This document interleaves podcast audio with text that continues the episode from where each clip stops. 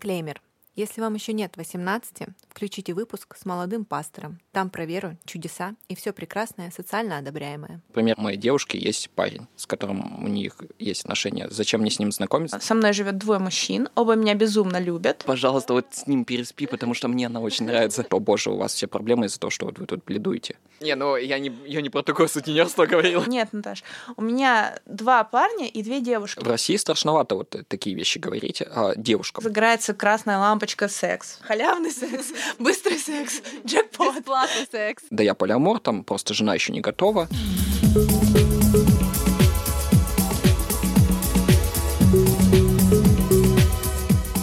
Привет! Это подкаст «Наизнанку» и мы его ведущие Даша и Алена. Мы рассматриваем жизнь с нестандартных ракурсов и пытаемся ее понять вместе с вами, а помогут нам в этом наши гости. Тема сегодняшнего подкаста – полиаморы. И у нас в студии Ваня и Кейси. Привет. Привет. Привет. Ребят, расскажите, кто вы, как вас зовут, сколько вам лет? Меня зовут Иван, э, я являюсь полиамором, состою в сообществе полиамория в Телеграме, если кому интересно, есть большое сообщество. Я пишу там под ником Поликот в сапогах. Сколько Э, тебе лет? А Мне 32 года. Я, в принципе, состою достаточно давно в длительных отношениях. э, Полиамор. Полиаморных не очень давно, 4 года. Также мы, в принципе, с девушкой перешли из моногамных отношений к полиаморным. То есть я, в принципе, 10 лет в отношениях с одной партнеркой. Меня зовут Кейси, мне 36 лет. А, Я полиамор, ну, наверное, сколько я себя помню, ну, в плане с самого практически начала отношений, и это у меня началось с того, что для меня стала неприемлема концепция ревности. Вот, я как-то стала над этим работать, это убирать из своей жизни. Отношений было полиаморных много. У меня недавно закончились отношения, в которых я была 7 лет с партнером, тоже с одним. Что такое полиамория? скажем так, это этичная немоногамия. Здесь э, хочется сделать акцент, как ну, многие мои знакомые делают на слове этичное, потому что это отношения, в которых все партнеры осведомлены о твоих других партнерах. Есть прям такая договоренность, что ты свободен встречаться с кем ты хочешь, я свободна встречаться с кем, ты, с кем я хочу. Э, Да, и тут немножко варьируются взгляды. Это обязательно согласие всех участников э, Союзов. Да. То есть э, и даже, может, одобрение. Ну, в принципе, согласие, что вот мне нормально, и у меня никаких нет противоречивых чувств по поводу того, что ты встречаешься с этим человеком. А что сначала было? Вы узнали определение полиамории, что такое есть, или сначала вы почувствовали в себе какую-то тягу к немоногамным отношениям? Что было Про первое? определение э, полиамории я узнала только лет пять назад, на самом деле. Но мне, в принципе, это всегда было близко. Я сначала думала, что, наверное, я какой-нибудь свингер там или... Ну, то есть вот то, что мне было доступно, то я на себя пыталась примерять, но я понимала, что это все не про меня. Жила в системе свободных ценностей. То есть я с кем хочу, ты с кем хочешь. Ну, мы там вместе живем, у нас общий быт, путешествия, вот это все. Ну, я вот узнала про полиаморов. Это была первая моя большая, это была киевская тусовка. Там сообщество там более тысячи человек насчитывает. Вот. И я добавилась в чатик, начала общаться и поняла, что вот это вот мне прям по сердечку пришлось. Я, как оказался в полиамории, на самом деле у меня всегда были симпатии к другим девушкам. Я как-то считал, что плохо говорить об этом. Наверное, года там через два наших отношений мы как-то этот вопрос подняли, обдумывали вариант о том, чтобы там строить, как говорится, тройничок. Мгм. На что моя девушка, в принципе, хорошо отреагировала. Но я не поверил, потому что подумал, ну, скорее всего, это какая-то проверка. Разговор на 1 апреля приходился. Я подумал, что, в принципе, сейчас это такая, знаешь, проверочка, насколько я ну, там, извращен. Поэтому я так это, в принципе, окей, хорошо, замяли. И года через два еще мы начали серьезно говорить о том, что я не чувствую ревности как таковой, то есть сильной, что я вижу твою симпатию кому-то, вижу, как тебе хорошо, то есть действительно обычно, когда человек в кого-то влюбляется, это, ну, это необычное состояние, то есть ты паришь. И когда ты видишь у кого-то это состояние, тебе ну, становится очень приятно, если ты не тревожишься, что тебя там бросит, еще что-то такое. То есть я в своих отношениях с девушкой чувствовал, что, ну, они очень крепкие, то есть мы даже чересчур созависимы в отношениях получались. А, Поэтому мы начали обсуждать вопрос ревности. Оказалось, что ни мне, ни ей не близко вот эта концепция социальная, что ревность — это хорошо, давай ревновать, потому что это означает, что наши чувства к друг другу сильнее. Нам показалось, что ревность достаточно деструктивна. Мы как о полиамории не узнали, но поняли, что, в принципе, с другими людьми контачить хорошо. То есть контачить в плане симпатизировать им и не запрещать чувства в их сторону. А как о полиамории узнали? Знаешь, я, если честно, вообще случайно узнала, вот в Гугле сидела. Гуглить было не лень. Я даже не вспомню как. Я случайно наткнулся на сайт, есть в сообществе Тошич. Он ведет сайт, очень, в принципе, хороший, на мой взгляд, и полиамория прогрессор. Человек уже там был лет 6-7. Полиамория писал, у него там уже статьи 50 на сайте было. Он переводил зарубежный материал. Оказывается, за рубежом уже давно это явление известно. То есть там на 2009 год в Америке уже было 500 тысяч полиаморных семей. То есть, о, ничего себе. Отстаем. Пора догонять. А вопрос об ориентации, он вот, допустим, у тебя, Ваня, стоял у девушки? Ну, то есть твоя девушка состоит же еще с кем-то в отношениях? Ну, вопрос ориентации, мне, если честно, у меня нету каких-то там гомофобных э, каких-то взглядов там. Я как-то, у меня были, честно, это прорабатывается. Буквально года три назад я, наверное, еще хуже реагировал, там была какая-то гомофобия. Как-то я посмотрел фильм «Восьмое чувство», сериал, и там очень хорошо тема была ЛГБТ раскрыта. Именно на чувственном уровне показано, что это люди, насколько они человеческие чувства испытывают, что я понял, что в топку вот эти все предупреждения, потому что мои осуждения могут ломать жизни людей. Вот я прочувствовал боль эту, и я понял, что нафиг те взгляды, которые могут реально ну, калечить людей. То есть я не хочу быть вообще ответственным вот, и поддерживать это явление. А твоя девушка, когда ты узнал, точнее, что она тоже же имеет бисексуальность, да, я так понимаю? в какой-то степени. Ты как, не удивился? Или а, ну, ты когда это узнал? То есть это, если честно, мне кажется, сразу? мужчинам очень легко вот здесь у мужчин такие ну фантазии ну, да. сразу рождаются. Ну, поэтому... Я, кстати, да, я не встречала ни одного мужчины, чтобы он такой, фу, девочка с девочкой. Да, да я, кстати, отстой. тоже. Вот поэтому я говорю, тут скорее был бы вопрос к женщинам полиаморам интересней, чем ко мне. То есть я и к парням нормально отношусь. То есть, в принципе, я не чувствую какого-то там... Симпатия.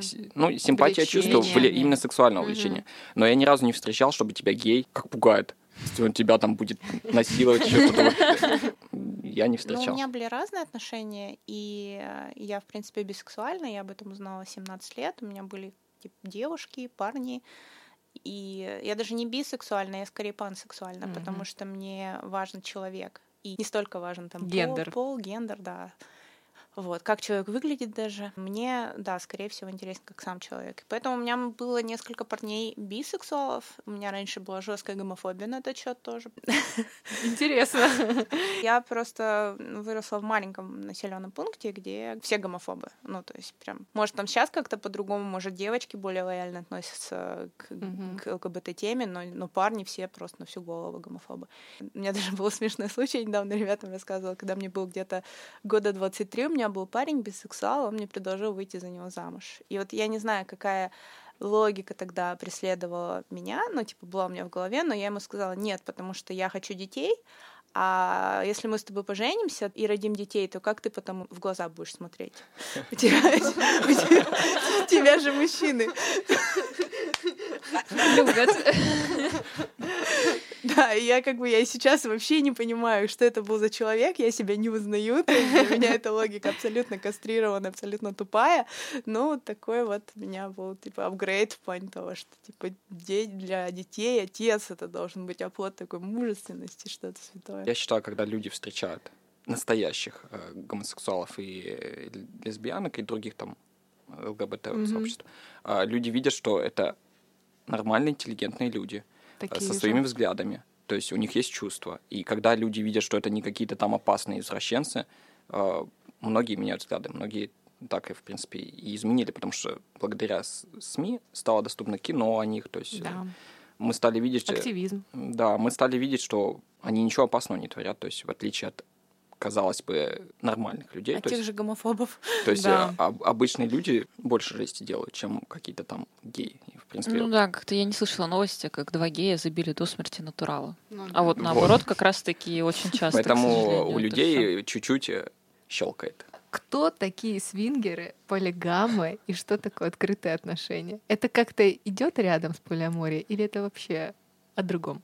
Для меня разные сферы абсолютно. Давайте со свингеров начнем. О чем свингеры? Ну, для меня это, в принципе, все близко, потому что это уже не моногамные отношения. То есть люди позволили себе нарушить установки, которые вот там буквально вбивались. Иметь отношения с кем-то еще это ужасно плохо, там это грех.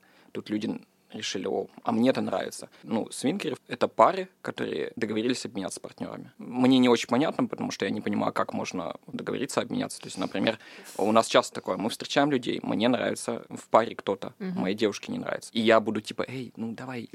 Ну, пожалуйста. Пожалуйста, вот с ним переспи, потому что мне она очень нравится. А, для меня это дико а, странно. Э, в свингерах же, да, я почему-то не задумывалась о том, что там именно нужна вот эта рокировка. Ну да, два на два. Два на два, да. Я что-то вообще не обязательно вот в плане рокировка, то есть, ну, у свингеров бывают большие вечеринки, туда ну, да. приглашают там 70-100 человек, ты можешь типа, заниматься сексом с кем ты хочешь, но у тебя есть жесткая иерархия, вот есть твой партнер, а с остальными у тебя определенно только секс. Ну, как бы сказать, вот твой партнер, он имеет право на твои вот эти чувства, привязанности, любовь и все такое. Ну, для меня вот такая разница. В свингерстве тебе как бы дают попользоваться своим партнером. Это вот, типа, он останется... Я просто все время занимаюсь сексом с чьим-то мужем или с чьей-то женой.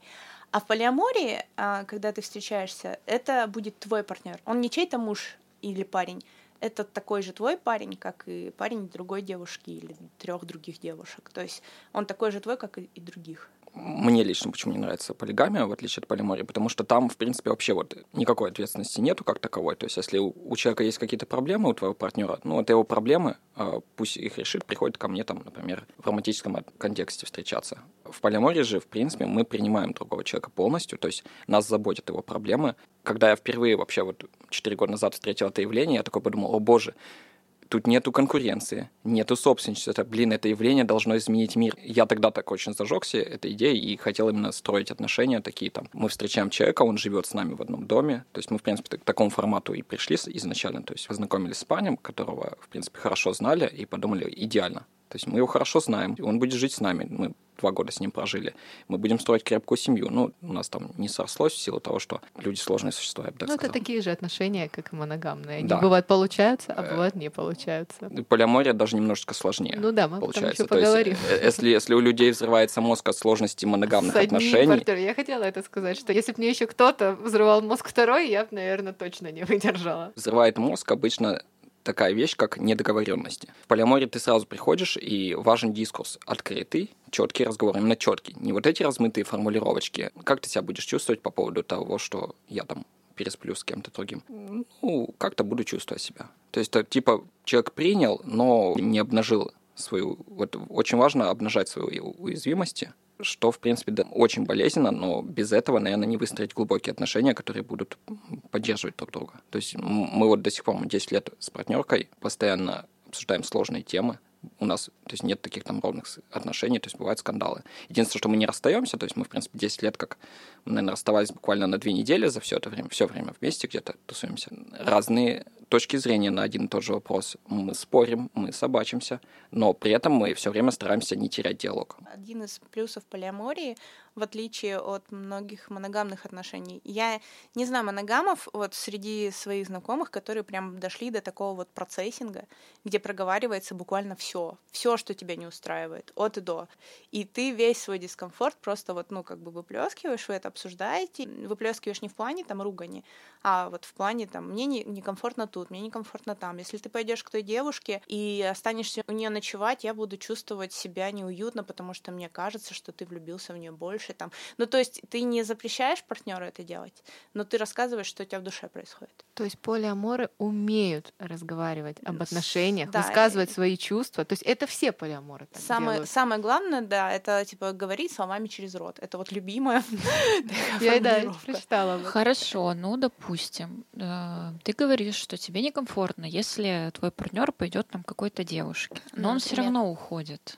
Это же процессинг. Смотри, если я ему говорю, мне сегодня будет некомфортно, если ты уйдешь, потому что я себя там плохо чувствую, у меня там, ну, то-то, то-то. И он выясняет причину моего дискомфорта мы проговариваем это, ну, именно вот так глубоко. А почему ты себя плохо чувствуешь? Что ты думаешь по этому поводу? Вот ты считаешь, что я тебя стану меньше любить, ну, если там останусь у нее ночевать. А какая причина этого? И мы вот это все проговариваем, и он, в свою очередь, отвечает на все мои страхи. То есть он говорит, нет, этого не случится, я тебя все равно люблю. И зачастую получается, что партнер же тебя приводит в успокоенное состояние, дает тебе почву под ногами, и чтобы вот это вот состояние ты как с психотерапевтом проговорила. Или даже проговариваешь, что типа типа, ну, а если тебе вдруг будет напряжно, дискомфортно, давай обговорим, что будем делать. Пиши мне в Телеграм, я тебе сразу отвечу. Я могу выйти на балкон у партнерки, позвонить тебе по видео сообщению, там, типа, успокоить тебя в этом состоянии. Если уж будет совсем плохо, я приеду. Ну, то есть вот в таком. Да, это решается путем договоренности, например, поначалу давай не будем оставаться у других партнеров на ночь. То есть мы какое-то время проводим, а ночью всегда приезжаем домой. Для многих это работает вначале. Ну да, то ты есть такие как вещи. бы выстраиваешь постепенно границы. То есть полиаморы, они не обращаются к семейному психотерапевту, а являются ими сами друг для друга. Полиамор намного чаще обращается к психотерапевтам, чем обычные люди, в силу того, что они понимают, что у них есть проблемы. А обычные люди считают, что достаточно бутылки водки и друга.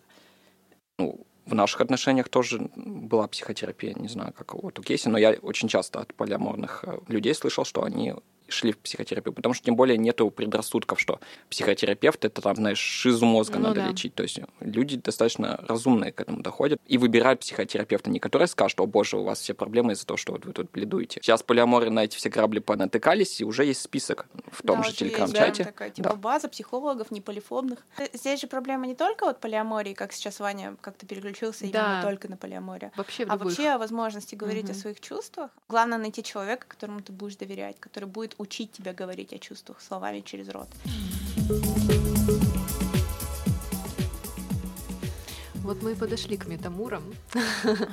Давайте расскажем, кто такие метамуры. Метамур это Да. партнер партнера. Это партнер партнера, с которым ты тоже имеешь какие-то контакты, или это исключительно партнер твоего партнера? Не обязательно имеешь контакты, это может быть просто партнер партнера. Можешь иметь контакты. А вы с ними знакомитесь, с партнерами партнеров?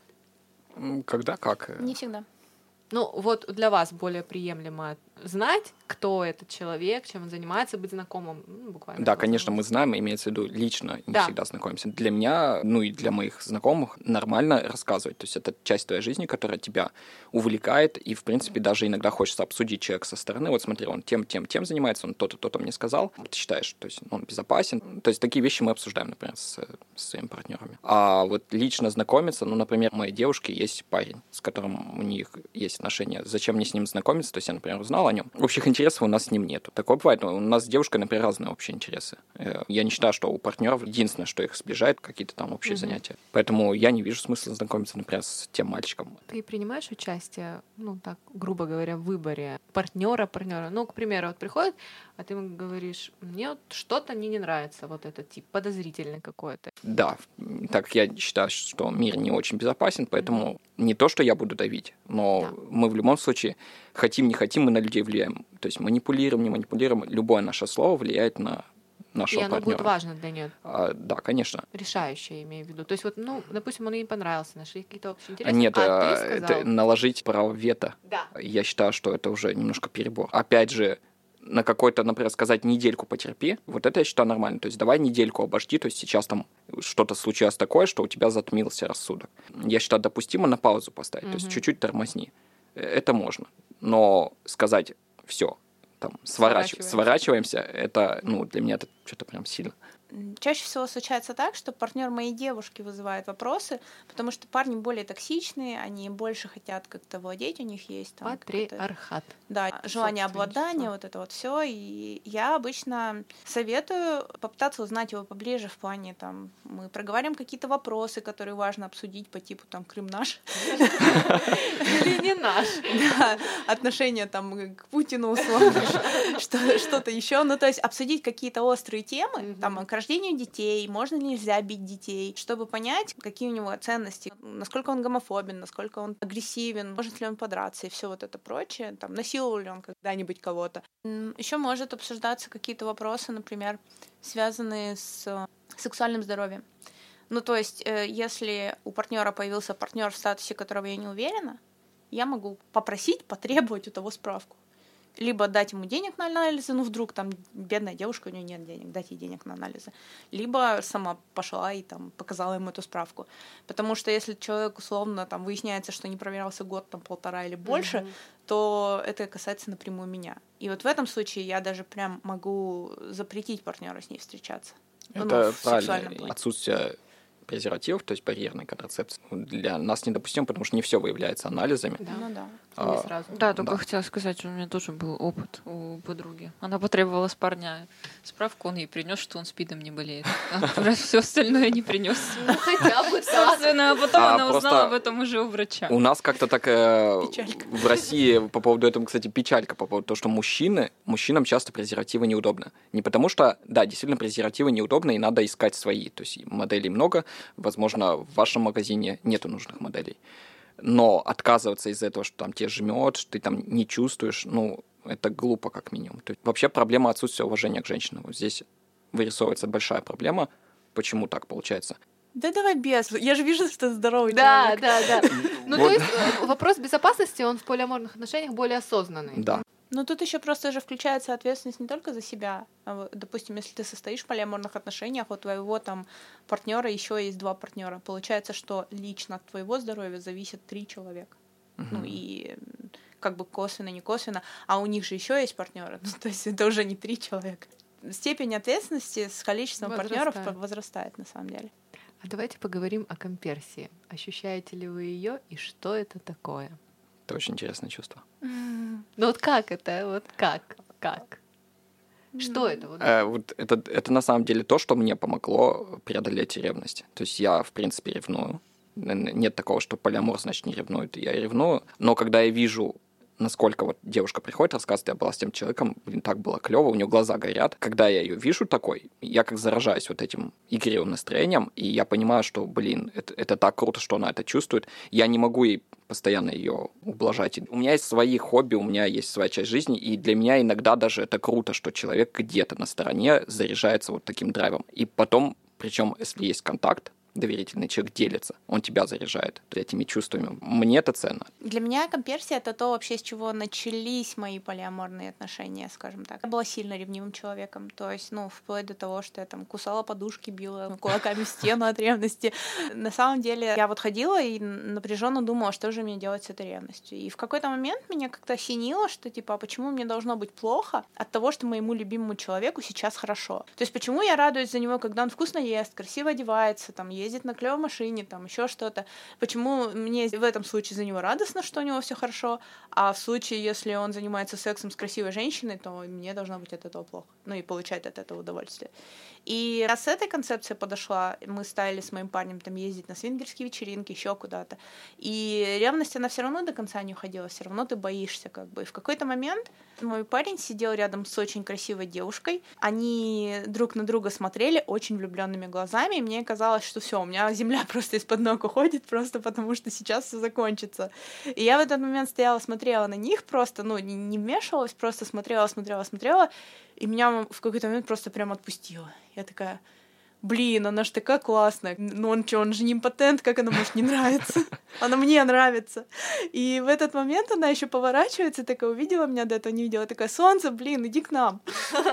И, и мы втроем заваливаемся на эту траву, там что-то у нас там веселье какое-то начинается, и потом мы стали метамурами вот в таком формате именно втроем. Ну вот это для меня прям был клевый толчок, клевый опыт. Комперсия, то есть мы не сказали, это когда ты чувствуешь удовольствие от того, что у партнера есть интерес сексуальный или просто интерес к другому человеку. То есть ты радуешься за человека, что ему клево. Как это в себе развить? Вот я, допустим, про себя скажу, я когда начинаю встречаться с человеком, я люблю вот так его поглощать, прям просто, чтобы вот все его время мне принадлежало. И, и ну, как-то часто мне партнеры такие попадаются, которые тоже на это с удовольствием идут, что я вот не понимаю. Вот mm-hmm. именно вот этот момент я не представляю лично для себя. Как вы не хотите совладать всем временем? А... Особенно в начале. В начале, может быть, и сложно быть, потому что у нас модели такие, они буквально с молоком матери в нас вживлены. Если у тебя действительно как бы много интересов, ты сам чего-то хочешь, и у тебя не, не хватает на это времени, ты понимаешь, что неплохо было бы часть потребностей партнера аутсорсить. Ну, я иногда... Современный мир.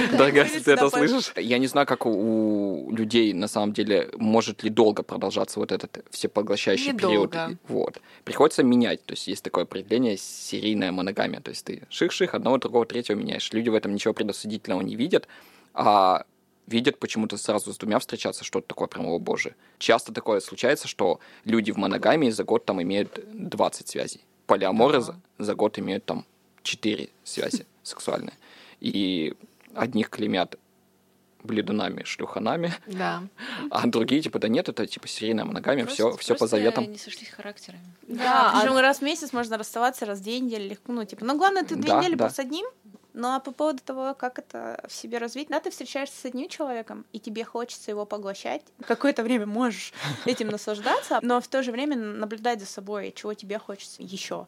И наблюдать за партнером, то есть э, вчувствоваться в его эмоции, а чего хочется ему еще. Рано или поздно тебе придется смириться с мыслью, что и тебе хочется кого-то другого, и ему Это хочется да. кому-то, кого-то другого. Вот смириться с мыслью, что тебе хочется кого-то другого, это как бы легко. А когда смириться с мыслью, что ему еще хочется кого-то другого, ты такой, так, стоп. Это как? В смысле? Я же такая красивая. Да. Слушайте, а что такое анархия и иерархия полиаморных отношений? И в каких вы состоите связях? Анархия отношений — это когда у тебя нет никакой иерархии, ну, в плане того, что все партнеры равны. Но при этом они могут быть совершенно не равны, ну, ты не можешь ко всем чувствовать одно и то же. Но у тебя нет такого, что вот это вот у меня первостепенный партнер, и в него я буду вкладывать там 50% своего времени, а этот там, короче, второстепенный. Да, вот иерархия 10. как раз подразумевает вот это право вето, что партнер может тебе запретить с кем-то встречаться. М. В анархии на самом деле тоже могут быть какие-то свои договоренности, но тем не менее ты не, не ставишь никого в приоритет. А, а иерархичная это когда есть муж, основной партнер, есть какие-то второстепенные партнеры, или там есть какой-нибудь гнездовой партнер, ну гнездовой это тот, с которым ты живешь, и есть другие партнеры. Ну то есть есть все равно какой-то главный человек, на которого ты ориентируешься. Вы пара, вот как у Ваньки, и все остальные как бы просто. Ну и плюс иерархия, она подходит э, парам, у которых есть проблемы с ревностью. Когда ты чувствуешь, что ты главное, что тебя не бросят, но типа партнер встречается с другими, то это тоже, это, иерархия это неплохо. Это абсолютно нормально. И если тебе так спокойней, и если тебе комфортнее, что твой партнер называет тебя главной, ну, своим главным партнером, а других второстепенными, то значит окей. У меня есть подруга, она одна известная такая полиаморка в определенных кругах. Вот она прям открыто говорит, я хочу полиаморию такую. Живу я в большом доме, со мной живет двое мужчин, оба меня безумно любят, и мы периодически с кем-то еще встречаемся, но вот типа э, в нашей семье я главная, и все любят меня. У него получается такие отношения выстраивать? Пока нет. Но Я тебе этого искренне желаю. Главное, это работает.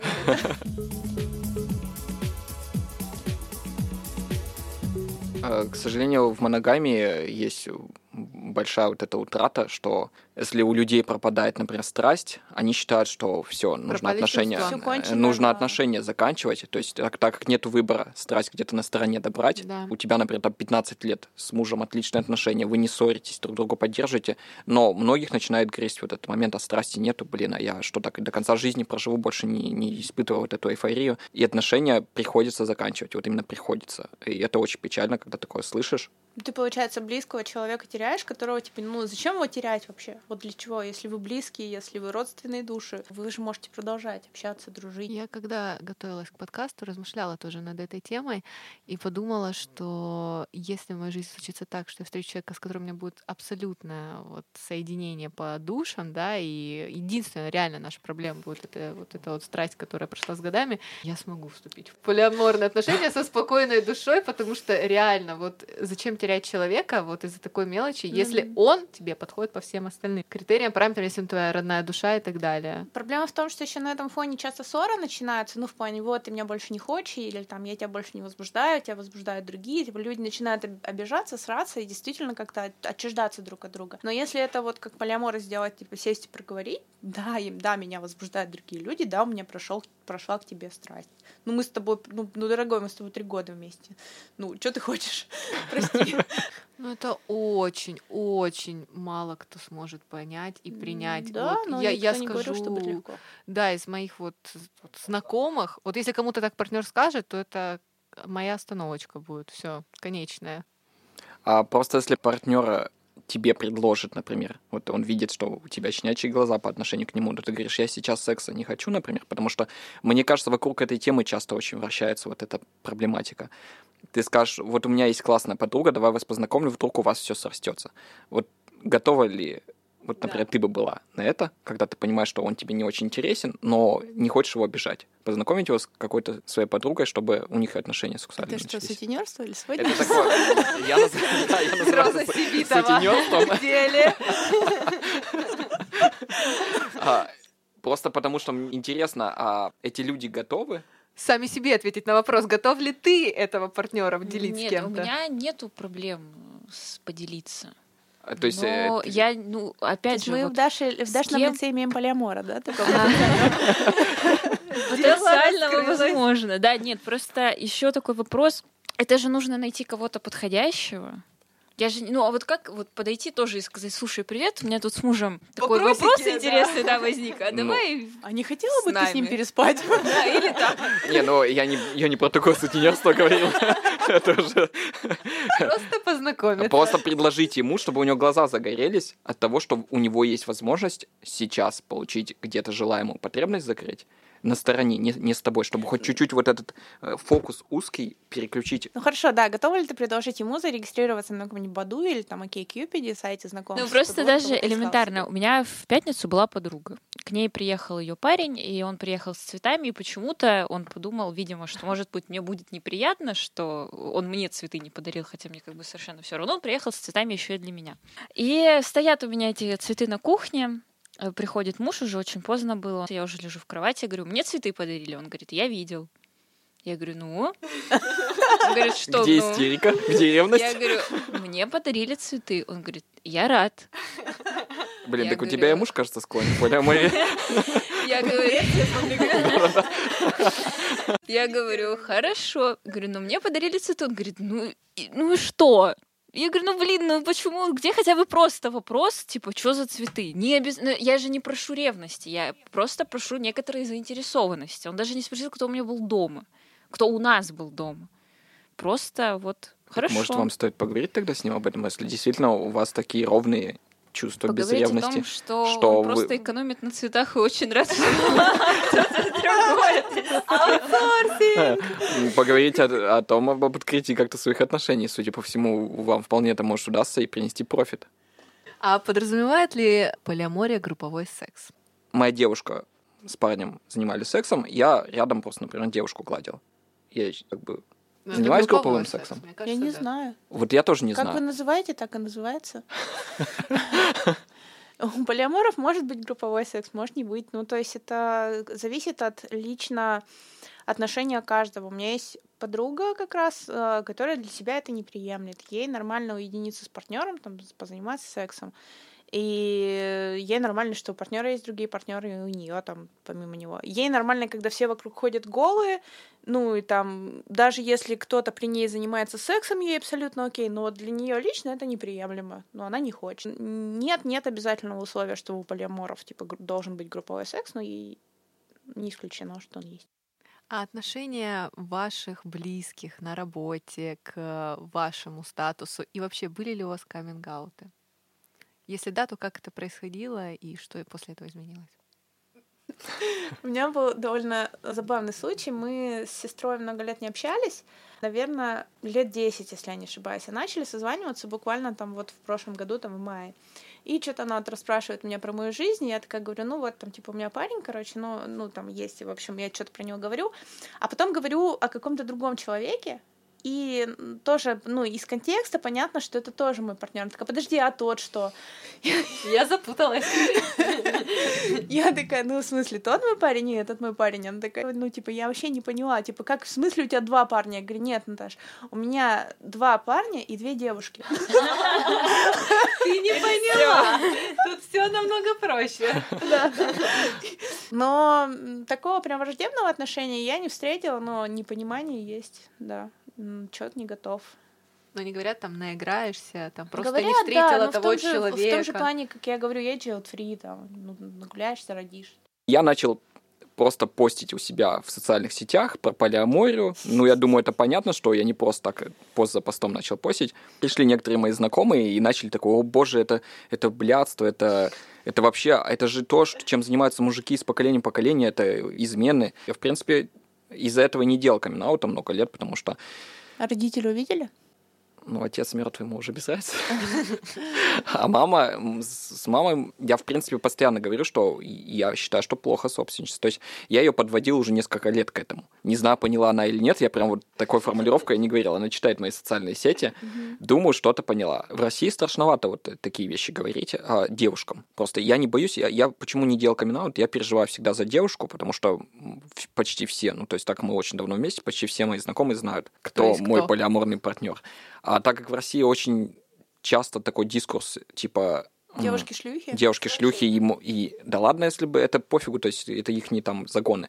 Но, к сожалению, за этим отношение нечеловеческое ну, идет. Да. И вот это уже очень плохо. То есть мы как-то мы двигаемся вроде бы в сторону. Про полиаморов есть такой миф, э, прям такой болезненный, по-моему, который уже многим набил оскоми, но это что в полиаморных отношениях обязательно есть один партнер какой-то, типа вот главный, который все плюшки получает, а все остальные партнеры просто терпят и страдают. Да. А, и да, как да, правило, это вот эту роль приписывают мужчине, что типа вот он, короче, такой крутой, да, плюшечник, он типа там всех девушек трахает, а девушки просто типа готовы терпеть это, ему там типа прощать.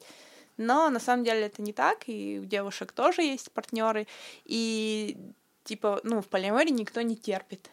Вот это вот ключевой момент. И мне кажется, это должны понять все, кто узнает, думает, хочет понять полиаморию, что главное, что в полиамории никто не терпит.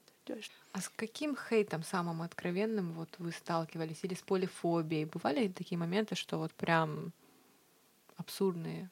Э, конечно, типа, что, что вы себе за полиаморию придумали, это просто красиво названное блядство. Ну, это такое самое популярное. Ну и самое, наверное, неприятного какого-то да. отношения, это когда ты общаешься на сайте знакомств каким-нибудь, каком-нибудь, тебе пишут мужчины, много мужчин, которые хотят с тобой познакомиться, и видя слово полиамория, у них загорается красная лампочка секс. Халявный секс, быстрый секс, джекпот. Бесплатный секс. А, просто дело в том, что вот это не хейт, но явление полиамории иногда используют люди, так сказать, не очень этичные, типа, э, да я полиамор, там просто жена еще не готова. А... Просто да, жена да, еще да. не знает. Да, да, да, это прям классика. Я полиамор... Там, типа, ты полиамор, у тебя жена знает, нет, классика. Моя любимая эта картинка, где мужчина смотрит грустно в окно, и когда ты грустишь, что тебя бросила девушка, но не знаешь, что сказать жене и детям. Да, да, да. А вы хотели бы каких-нибудь привилегий для поля отношений? Ну вот, чтобы это не было в тени, допустим, какого-то социального одобрения, а вот чтобы это было открыто, и чтобы все говорили, да, это окей. Вот вы как-то к этому стремитесь, или вам все равно, вот у вас оно есть, и все. Но мне кажется, что это несправедливо, что институт брака вообще дико несовершенен, что только два человека имеют право быть друг другу родственниками, иметь совместное имущество. При случае попадания одного партнера в реанимацию только один партнер сможет к нему попасть. Ну, типа, представь, как чувствует себя второй, который как бы по закону ему никто.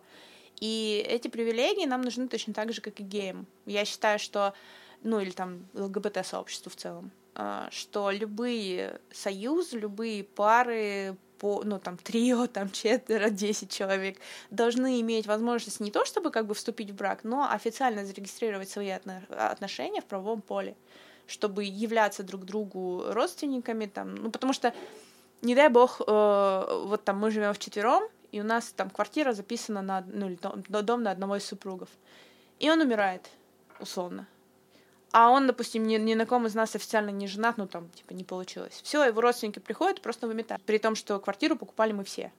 А они имеют право, потому что они ему родня, якобы. Хотя они там всю жизнь не общались, шеймили его и, например, вообще не признавали. И, ну, как такие же проблемы, как у ЛГБТ, в общем-то, такой же прессинг. Ну, самое интересное в Израиле. Тоже достаточно такая, ну, мы знаем, что вроде бы израильтяне, они такие консерваторы, mm-hmm. у них религия есть. Но на самом деле недавно в суде признали право, там, по-моему, два отца и одна жена, то есть э, родительство с ребенком. Суд официально признал, адвокат сказал, наконец-то предрассудки отошли в сторону, то есть были побеждены, и это очень круто. То есть это не Америка, не Европа, это ну, Израиль, мы как-то Ближний ближе, Восток. да. То есть все, вот это очень радует, вокруг все движется к принятию других людей. Это... Черепашьими темпами. Что бы вы хотели сказать всем полиаморам нашей страны? Или тем, кто еще пока не вступил да. на дорогу полиамора. Кто хочет, так сказать, наметился глаз после сегодняшнего выпуска. Какие важные моменты? Я, честно бы, так жестко сказал, что пошлите всех куда подальше, попробуйте понять, что вам. нравится, чего вам хочется. А, люди будут осуждать, но есть огромный шанс, учитывая плотность сейчас населения, что вы найдете того, кто вас будет поддерживать. И вот когда вы найдете этого человека, построите с ним кое-какие отношения, вы почувствуете, что ну, вы готовы всю ту жизнь в стыде, в неудобствах променять вот на эту жизнь, где вы приходите, вы расслаблены с человеком, вы можете поделиться, у вас постоянно какой-то творческие вот взрывы. То есть э, это, это очень круто. Я, я просто не представляю, как можно в несвободе жить, честно, уже не представляю вообще как. Я бы предложила каждому, кто задумывается ли о полиамории, либо там даже, даже шеймит ее, ну, чтобы хоть как-то приблизиться к толерантности к этим людям, понять для себя, что вот ты живешь э, всю свою сознательную жизнь, там условно до 18 лет в одной семье, где тебя контролируют, где э, тебе нужно в определенное время приходить домой, там ты не должен там, не знаю, там пить, курить, что-то еще делать. В общем, ты очень много чего не должен, но очень много чего должен. Вот. И выходя из-под этого контроля, ты буквально можешь погулять там 5-6 лет, и, типа, ты вступаешь опять в крыло мужа, жены, типа, под еще, ну, под тотальный контроль. И, по сути, ты никогда не поживешь свободно. Прежде чем вообще полиаморов шеймить, ругать или, там, типа, считать, что это неприемлемо для тебя, это блядство, то, ну, ты подумай о том, что м- это просто возможность быть взрослым, свободным, самодостаточным человеком, который может реализовать в жизни все. И ты уже не должен вступать под крыло еще одного родителя, которому теперь ты уже до конца жизни обязан подчиняться. Ну, то есть вот самое вот это вот крутое в, в полиамории, что ты взрослеешь, и ты становишься свободным, по-настоящему свободным. А в моногамии ты не становишься свободным никогда. Это у меня, кстати, под фотографией в Инстаграме есть подпись. Сначала ты живешь с родителями, и мамка тебя не пускает, потом ты начинаешь жить с парнем, и он тебя никуда не пускает. Что за жизнь такая? Охуеть очень. Получается, вся жизнь тюрьма какая-то. Ребят, спасибо, что пришли. Очень было интересно. Я надеюсь, наши слушатели немножечко переосмыслят, если у них были какие-то предупреждения насчет полиаморов. А может быть, просто узнают, кто такие полиаморы. Может, просто будут относиться к этому спокойнее. Да. Спасибо вам большое. Слушайте нас на iTunes, SoundCloud и ВКонтакте. Пишите нам свои впечатления на почту или в личные сообщения. thank you